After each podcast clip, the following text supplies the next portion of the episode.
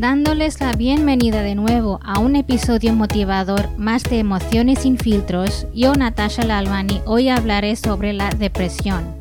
No os preocupéis, ya que no desmotivaré a mis oyentes mencionando los inconvenientes de sufrir depresión, sino cómo lidiar con eso. Todos sabemos que la depresión puede ser causada por varios factores como eventos de la vida, rasgos de personalidad, problemas genéticos, traumas infantiles, problemas de salud, ciertas drogas prescritas, abuso de drogas o alcohol y presiones sociales. Como entrenadora de vida y felicidad, siempre recomiendo a mis clientes que acudan a psicólogos cuando están tratando con un pasado traumático y que eviten los antidepresivos.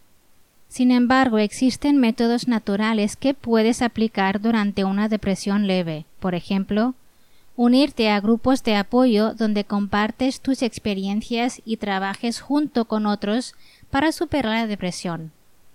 Hacer ejercicio regularmente, ya que el movimiento mantiene la mente y el cuerpo rejuvenecidos. Tener una dieta saludable y equilibrada, que incluye alimentos con omega 3, frutas y verduras, proteínas, alimentos probióticos y evitar los carbohidratos y azúcares refinados. También puedes usar aceites esenciales como el aceite de lavanda que ayuda a aliviar el estrés, da paz y mejora el sueño ya que tiene propiedades sedantes y calmantes.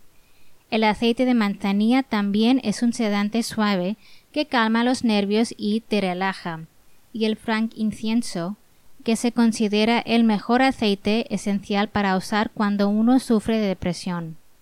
Puedes agregar uno de ellos, 5 a 10 gotas en la bañera o aplicar unas gotas sobre un pañuelo y seguir oliéndolo. A algunas personas también les gusta agregar algunas gotas en sus quemadores para que toda la habitación tenga una fragancia agradable calmando sus energías. Practicar meditación o yoga que también ayudan a reducir el estrés, que es una de las causas que a veces conduce a la depresión. Y no huyas de la luz del día, y disfruta del sol porque eso aumenta tu nivel de energía. Si has probado algún método útil para superar tu depresión, me encantaría que lo añades en los comentarios a continuación para que otros también puedan probarlo. La próxima semana, otra emoción fuerte será compartida en este podcast y eso será ansiedad.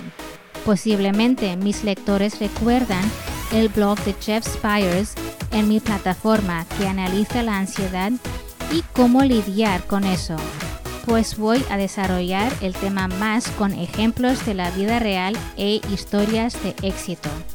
Hasta entonces, yo Natasha Lalmani me despido de vosotros.